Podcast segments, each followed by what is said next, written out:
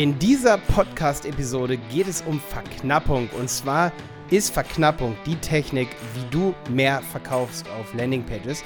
Ähm, Verknappung ist eine Marketingtechnik, die von vielen nicht angewendet wird, weil sie so ein bisschen Angst vor Verknappung haben. Und diese Angst, die möchte ich in dieser Podcast-Episode hier ein bisschen nehmen.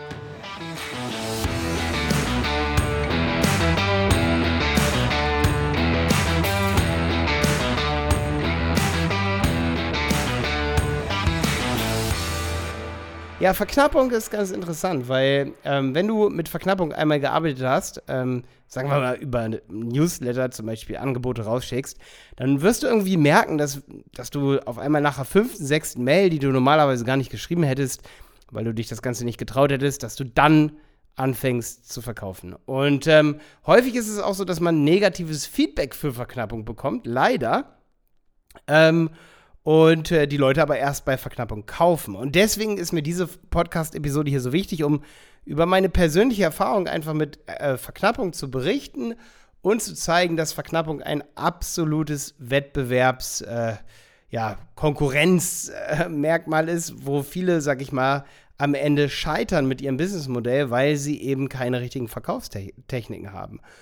Und ähm, ich kann nur sagen, dass gerade auch auf unseren Online-Marketing-Seminaren, da waren Leute, die gesagt haben, Malte, wir haben euer Angebot hier nur in Anspruch genommen, weil wir die Verknappung gesehen haben, weil wir dachten, die Plätze sind begrenzt und wir müssen jetzt schnell buchen. Und genau das hast du bei allen Situationen, ob jemand ein Hotel buchen will, einen Flug buchen will, eine Konferenz buchen will, ähm, Produkte kaufen will, Kleider kaufen will. Die Leute haben Angst davor, etwas zu verpassen. Und es gibt deswegen im Internet künstliche Verknappung. Und diese künstliche Verknappung ist immer dann ähm, gegeben, wenn das Angebot eigentlich vom Anbieter her noch, ähm, sag ich mal, länger bereitgestellt werden könnte, aber künstlich verknappt wird, weil der Anbieter sagt, wenn wir verknappen, verkaufen wir mehr. Ja? Und jetzt gibt es einige, die sich das, die das nicht machen, weil sie transparent und ehrlich sind und dadurch verkaufen sie aber weniger am Ende. Und jetzt ist, ist das Ding, dass du einen optimalen Weg finden musst, wie du mit deinem Gewissen im, im Reinen bist, aber auch so viel verkaufst, dass du, sag ich mal, mit all deinen Konkurrenten, die verknappen, überhaupt Schritt halten kannst und, und sag ich mal, ähm, auch so viel verkaufen kannst, dass du den, den deiner Konkurrenz sozusagen nicht unterliegst, ja. Das kann ja ganz schnell passieren, dass du sozusagen äh, deine, deine Marktanteil einfach verlierst an die Konkurrenz, weil die mehr durch Verknappung verkaufen. Und das ist einfach super wichtig, wo ich sage, wenn du ein besseres Produkt als die Konkurrenz hast, aber niemand kauft bei dir, weil du nicht mit Verknappung arbeitest oder eben nur 1% kaufen bei dir und 30% bei der Konkurrenz, wenn zum Beispiel wir davon ausgehen, dass du da bist und noch ein zweiter Marktteilnehmer, dann wäre das doch schade, oder? Weil du hast ja das bessere Produkt. Und das ist eben was ganz Wichtiges, wo wir einfach in die Psychologie der Köpfe der Menschen reinschauen müssen. Und ich aus meiner Erfahrung sagen müssen, dass einfach es ist so wie damals in der Schule.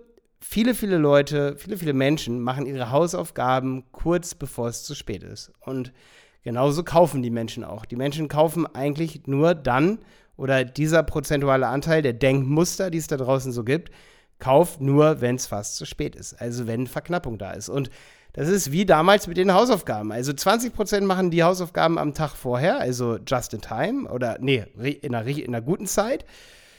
Ähm, beziehungsweise mit sozusagen mit, mit genug Zeit davor, mit genug Vorlaufzeit, bevor sie die Hausaufgaben vorzeigen müssen. Ähm, das sind so 20 Prozent vielleicht. Dann 40 Prozent machen die Hausaufgaben aber ganz kurz vorher und die anderen 40 Prozent, die äh, machen ihre Hausaufgaben gar nicht. Und, und 40 Prozent kaufen dein Produkt gar nicht, 20 Prozent kaufen dein Produkt just in time und, oder nee, nicht just in time, sage ich immer, ähm, also vorher mit Vorlaufzeit und sagen, okay, das ist jetzt ein geplanter Kauf. Ähm, ich, ich nehme das Angebot in Anspruch, obwohl es jetzt noch 20 Tage läuft. Ich könnte mir das noch lange überlegen, ich kaufe es trotzdem. Das sind 20 Prozent. Und 40 Prozent sind die, die wirklich in Anführungsstrichen just in time, eigentlich wirklich knapp durch Verknappung, kurz bevor ein Deal endet, kaufen diese Menschen. Und das sind 40 Prozent. Und jetzt stell dir vor, du arbeitest ohne Verknappung dann fallen schon mal 40 Prozent der äh, potenziellen Käufer weg, weil sie eh nicht kaufen würden, weil sie dein Produkt gar nicht haben wollen, weil sie einfach niemals kaufen würden. Das ist so. Davon gibt es einige, vielleicht sind das auch 60 Prozent. ähm, 20% kaufen dein, oder von 20% der Denkmuster musst du dir denken, kauf wieder einen Bruchteil, ein Bruchteil der 20% dieser Denkmuster, die es da draußen gibt, die sozusagen vorher kaufen würde. Ja, also in, in Time.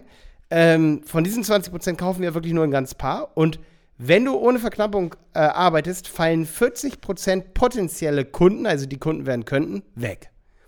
Das bedeutet, du bist nicht mehr rentabel. Du kannst bei deinem Wettbewerb nicht äh, mithalten. Und das habe ich auch gemerkt, dass wir als Unternehmen, zum Beispiel wir als Marketingagentur, wir als Kursvertreiber, also wir haben ja auf Website-Piloten unsere Kurse, dass wir ohne Verknappung höchstens 10 bis 20 Prozent der Verkäufe machen würden.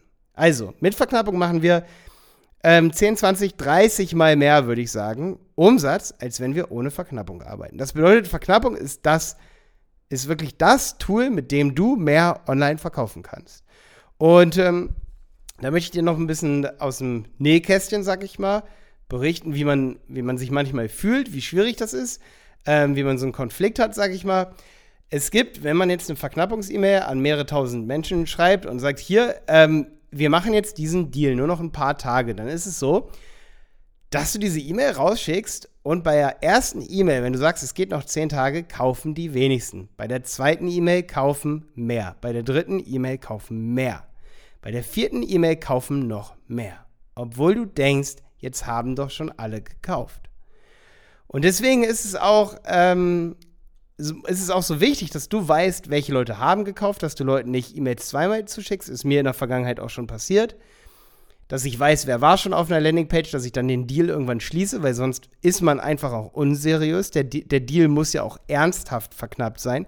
Dass du sagst, wenn ich heute verknappe für dich, für dich Kunde, ich verknappe heute für dich und sage, der Deal gilt für dich 30 Tage. Ähm, weil wenn du jetzt kaufst, ähm, dann bin ich dir so dankbar, dass ich dir eben einen guten Deal mache. Wenn du später kaufst, habe ich eben nichts mehr davon, weil du bist weniger Zeit Kunde bei mir. Ich kann dir weniger langfristig verkaufen. Ich weiß, dass du dann weniger wertvoll für mich bist, wenn du erst in einem halben Jahr bei mir kaufst. Bedeutet, ich gebe dir einen Rabatt, weil du dich jetzt entscheidest. Und das ist völlig legitim.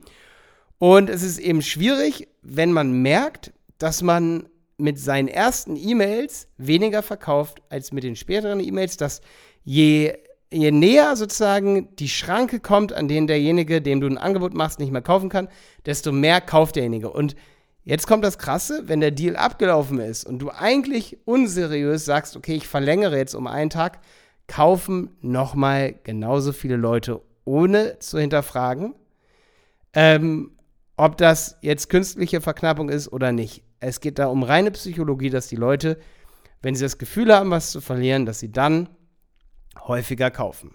Mit einer höheren Wahrscheinlichkeit.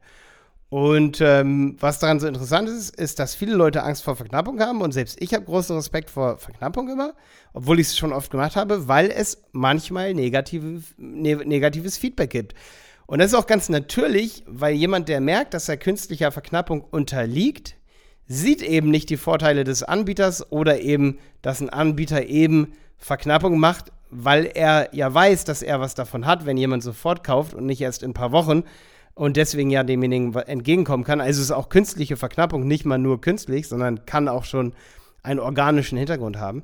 Aber es gibt halt Leute, die dann eine E-Mail schreiben und sagen, ey, ich finde das nervig, dass du mir jetzt E-Mails schreibst. Aber da musst du dir immer überlegen, dass du sozusagen ähm, 80 Prozent, entweder du verzichtest auf 80 Prozent deiner Käufer, weil einer mal sagt, Mensch, ich finde das jetzt doof, dass du mir ähm, dieses Angebot fünfmal hintereinander hinter unterbreitest.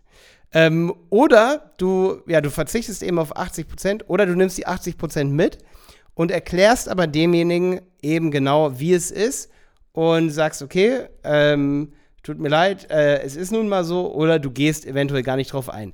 Weil das auch gar nicht drauf eingehen, online funktioniert auch, weil es ist oft so, und das fühle ich ja auch, dass ich merke, Apple zum Beispiel launcht irgendein Produkt, wie zum Beispiel ein iPhone, und Apple weiß ganz genau, wie viele iPhones abgenommen werden, dass beispielsweise ähm, eine Million iPhones in der ersten Woche gekauft werden oder zwei Millionen und stellt aber extra weniger her. Und auch da sagen die Leute, das ist Verknappung, das ist, das ist blöd, also unter der Gürtellinie werden da Wörter benutzt. Aber jetzt kommt's, und das ist das, was ich am Ende dieser Folge sagen will. Die Leute kaufen das Produkt trotzdem. Und ohne diese Verknappung wäre der Konzern am Ende und wärst du auch als Unternehmer nicht so erfolgreich. Und es wird immer Leute da draußen geben, und das ist das Denkmuster, was ich bei dir ändern möchte. Es wird immer Leute geben, die dir eine E-Mail zurückschreiben auf eine E-Mail-Kampagne. Hey, ich finde deine E-Mails jetzt nervig, weil du spammst mich hier jetzt gerade voll. Ich habe auch schon solche E-Mails gesendet. Manchmal schreibt man die aus Protest, aber du musst dir immer eine Sache denken. Derjenige hätte bei mir jetzt sowieso nicht gekauft. Ich hoffe, ich konnte dich davon überzeugen, dass Verknappung was Gutes ist, dass es dir gut tut, dass es auch manchmal deinem Kunden gut tut, wenn du gerade deinem Kunden eine Geld-Zurück-Garantie gibst und ein ehrliches, transparentes, gutes Produkt gibst, wo derjenige ja nach der Verknappung auch wieder zurückgeben kann. Du gibst also dem Kunden Vorteil und dass es dir einen Vorteil gibt, weil du sozusagen online in der Verknappungswelt ist es nun leider mal geworden, dass du dort online mithalten kannst, dass du Schritt halten kannst und wettbewerbsfähig bleibst. Bis dann, dein Malte.